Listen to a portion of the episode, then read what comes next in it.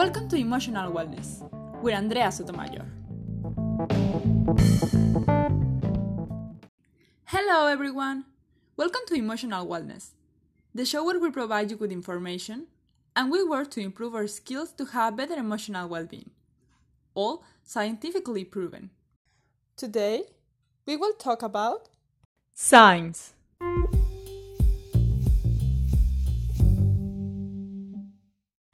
If at any time of your life you have been waiting for signs to do something you want, it's necessary you listen to this episode.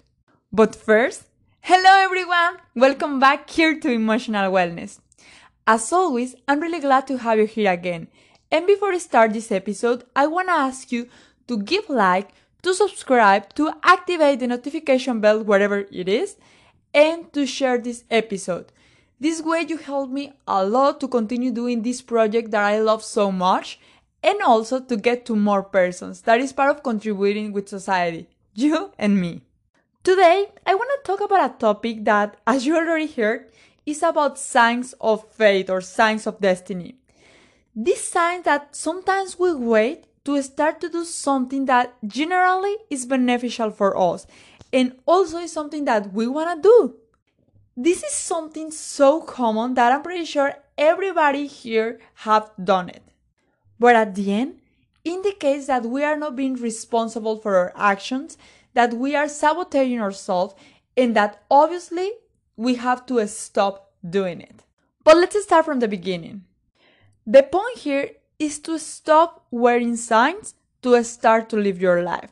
Stop wearing signs to start making good things for yourself, beneficial things for yourself. I know this this subject can be quite delicate for some people, people who really believe in signs. Um, I'm not saying like really waiting for signs is something bad. I don't want you feel like I'm attacking you or or or not because I'm not. I'm just trying to tell you that it's like any other superstition. Looking for signs is not harmful. It doesn't make us fool, and we don't affect anyone or anything waiting for them. But the fact of waiting and stopping to doing something that is beneficial for us is that it is the thing that is wrong, the thing that we have to stop doing it because it means that we are not being responsible for our life. It means we are not being the owners of our life. So there is three type of things in our life. The things that we don't want. And because I don't want them, I don't gonna look for signs. I don't care if it, one of the signs appears because I won't do it. I don't wanna do it, I won't do it. And we stop there. There is the things that we really wanna do. We love them and we are so excited that we also don't wait for signs because I don't care if the sign doesn't appear, I'm gonna do it. And even though sometimes I say I saw it to do it, I like motivate myself and I say, okay, that thing that I don't see any relation on it and nobody and nobody else see any relation on it, it means that I have to go and do that thing that I really want to do. So, for the things that I don't want to do, I don't wait for signs, and for the things that I really want to do, I don't wait for signs either. But there is also this kind of things that I wanna do. And I know it might be good for me, but there is something that stops me. And th- that, that thing that is stopping me doesn't let me do it. It doesn't let me like think about how can I do it, doesn't let me like improve myself. And it's just like like an obstacle that I have to move away. And for these kind of things, I look for the signs. And I told to myself, I need a sign. But what stops us is not the lack of the sign. It's not like I'm, I'm not seeing the sign yet. It's the emotion. It's the emotion that is behind everything. And this emotion is fear. Fear is an emotion that must be regulated as all the emotion. And this emotion has a function of survival. It puts it puts on us an alert or yeah activates an alert as i told you once with actually the, the episode of uh, fear that tell us there is this risk and you shouldn't do this because this is gonna happen to you. But it doesn't mean that these risks are, risks are real. We have to know this risk, but we have to think in an objective way to see if these risks are real or no anymore. Because remember, fears lead us to self sabotage, and the way to avoid self sabotage is to identify what are you afraid of. Today I'm not going to talk about self sabotage. I'm not going to talk about how to avoid or eliminate self sabotage because we have already one episode about it. So I invite you to go and to listen to that episode if you haven't listened yet. Uh, it's here in the same platform that, that you are listening this episode already. But like in short, identifying what you are af- afraid of has to be in a deep way. It's not just the fears that you're gonna tell to everybody. It's this kind of fears that sometimes you even don't know them. So you have to pay attention. You got you you gotta make an insight on yourself and to discover what is the, the really thing that you are afraid of. And after that, you're gonna discover how that things are making you to not achieve what you want. I mean, every time that you don't achieve something or it's hard for you to start something or keep doing something, you're gonna think about it and you're gonna discover, oh my god, yeah, it's part of my fear and it's for this, this, and this reason. So go and listen that episode. So after you discover discover what are you afraid of in a deep way, now it's time to overcome your fears. That there is also this episode about it. The name of this episode is fear. So also I don't go deep into this part, go and listen to it. After you recognize what is you're afraid of, and you recognize what kind of fear it is, for example, something that is tangible or something that is intangible, you have to act properly. For example, the most probably is that gonna be intangible. So you're gonna overcome your fear with your thoughts. In this episode, more than tell you how to do it because I told you with the other episodes you can put them together and see little by little how to solve it. I wanna talk to talk to you about the importance of doing it because or or why I cannot simple or, or why I shouldn't simple wait for the signs and like ready. I wanna do something but I'm afraid of and I'm gonna wait until I see the sign. And is everything easy? Why should I should why shouldn't I do it? So, the first reason is that waiting for signs is not taking responsibility for your life. Taking responsibility for your life has so many advantages, and one of the reasons is that gonna lead you to success. Regardless of the concept of success that you have, if it's family, happiness, money, all together, it's gonna lead you to success because you're gonna create a life plan, a, a life project, and you're gonna follow it. You're gonna develop tolerance, discipline, perseverance, and in addition to developing the ability to introspection, to do insight and making decisions. Any kind of decision, the, such a what you wanna take for breakfast and or, or, or like deep decisions like what do you wanna do with your life who you want to be and how and why. One of the characteristics uh, for the people who is not taking responsibility for their life, besides the waiting for the signs, is someone that I'm gonna give you an example, it's easier. Someone tells you something that bothers you or hurts you, and you turn around and say, You know what? You already ruined my day. You know what? Now, for your fault, I'm angry. Now, for the things that you told me, now I feel sad and you hurt me. This is something so common, something that we say like like we mean it. We mean it that that person ruined our day. We mean it that that person make us angry, sad, or it hurts us. And in the background of this sentence that I'm pretty sure you said at one moment in your life, it means that you are letting someone to control your life. You are letting someone else that is not you to control your emotions. And this is part of taking responsibility of your life, of your actions, or your decisions, and of your emotions.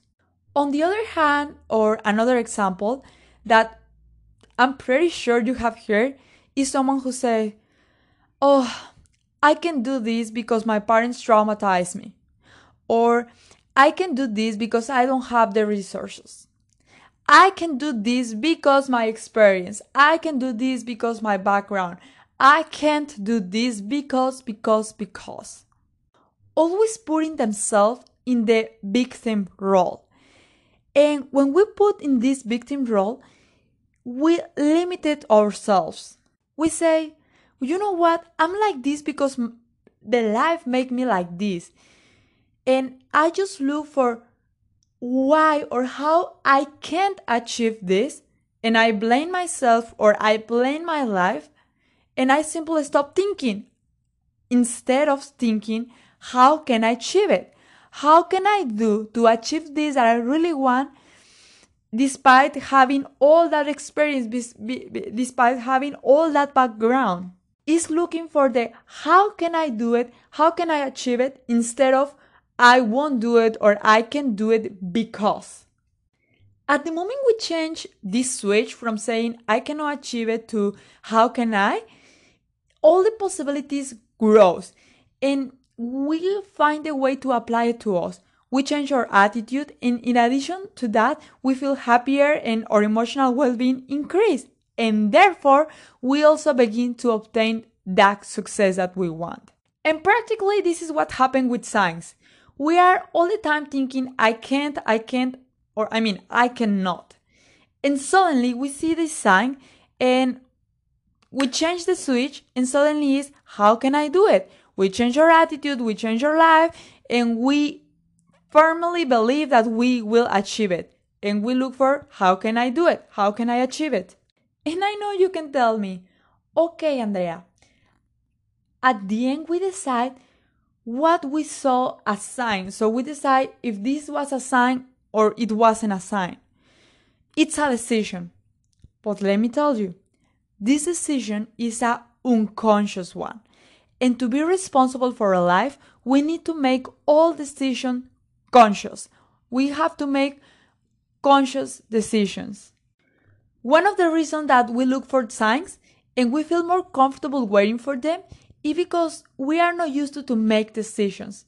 Actually, we rarely do it. We really make we rarely make decisions of any kind, uh, like no important decisions to the most important one. And it's like that because when we make mistakes, people make us feel guilty. What causes an uncomfortable emotion, and we try to avoid it. But even when sometimes we don't have choice and we have to make these decisions, we start to ask to thousands of persons or thousands of opinions.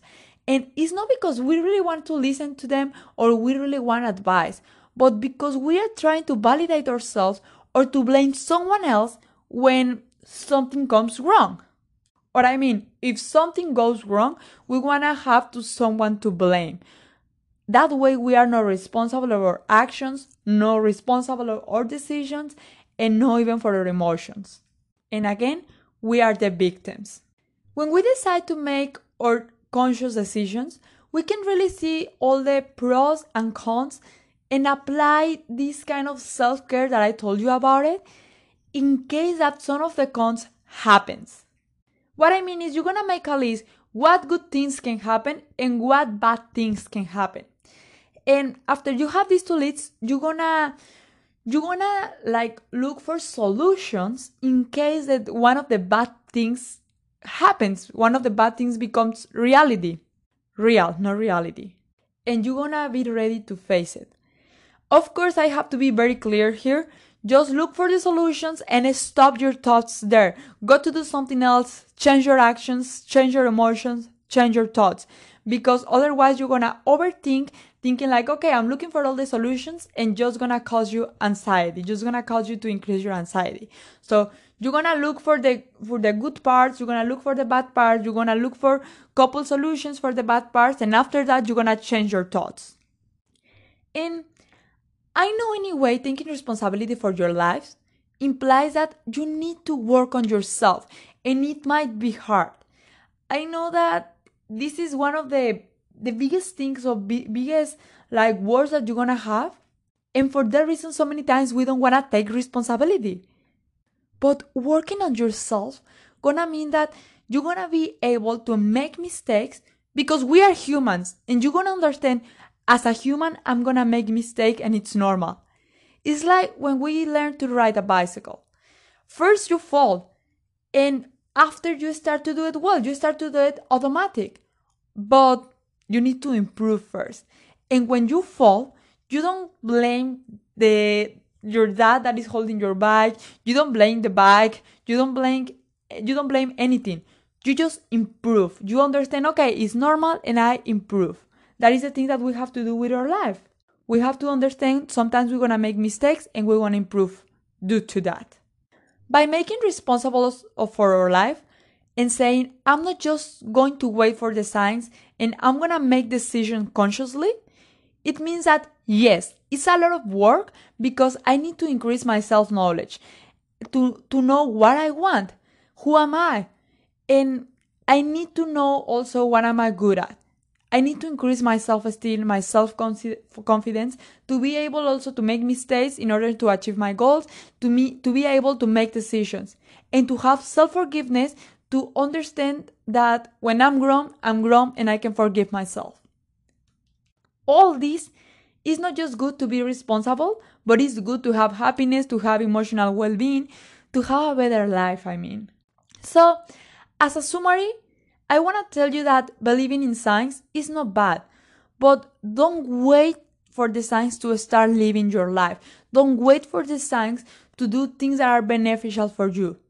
Yes, look for them, find them, enjoy the process, but don't wait for the signs to start to live your life. This is part of being responsible for your actions, your decisions, and your life. And this gonna guide you from the path of the emotional wellness, which, as you already know, it's always a priority.